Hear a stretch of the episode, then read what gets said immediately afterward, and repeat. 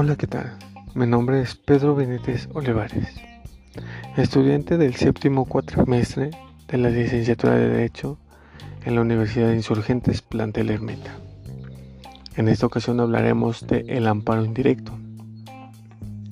El amparo indirecto es aquel que se ejercite generalmente contra actos de autoridades distintas a las judiciales, mismos que están sujetos a dos instancias. La primera de ellas, por regla general, ante el órgano jurisdiccional federal, cuyas sentencias pueden ser revisadas en una segunda instancia por los tribunales colegiados de circuito.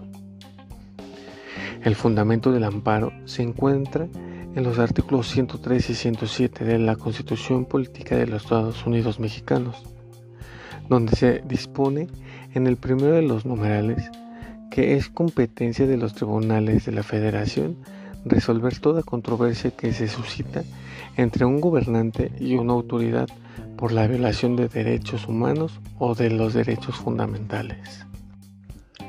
El amparo indirecto cuenta con algunas características las cuales son que los órganos jurisdiccionales que van a conocer el amparo indirecto son los juzgados de distrito, que procede contra normas generales que con motivo de su primer acto de aplicación causen un perjuicio al gobernado. También, en contra de cualquier acto u omisión que provenga de una autoridad y vulnere los derechos humanos y garantías individuales protegidos por la Constitución Federal. Que se trate de un acto cuyos efectos sean de imposible reparación para el gobernado. La justificación jurídica del amparo indirecto la encontraremos en el artículo 107 de la Ley de Amparo, indicando que procede contra normas generales que por su sola entrada en vigor o con motivo del primer acto de su aplicación causen perjuicio al quejoso.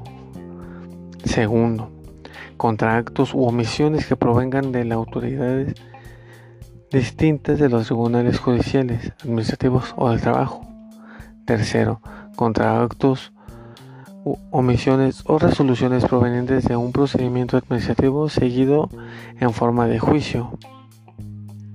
Cuarto, contra actos de tribunales judiciales administrativos, agrarios o del trabajo realizados fuera de juicio o después de concluido. 5. Contra actos en juicio cuyos efectos sean imposibles de reparar, entendiéndose por ellos los que afecten materialmente derechos sustantivos tutelados en la Constitución Política de los Estados Unidos Mexicanos y en los tratados internacionales en que el Estado mexicano sea parte. Sexto, contra actos dentro o fuera del juicio que afecten a personas extrañas.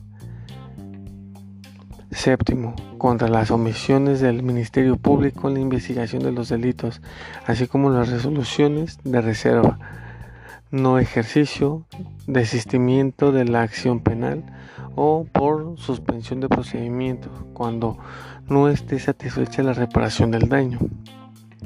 Octava, contra actos de autoridad que determinen inhibir o declinar la competencia o el conocimiento del asunto.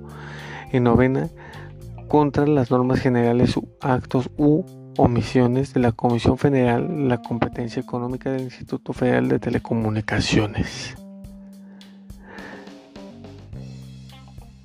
Siendo de esta manera que podemos encontrar cómo poder ejercer el amparo indirecto, cerciorándonos de la justificación jurídica que tenemos y cómo defendernos ante alguna situación que amerite el amparo.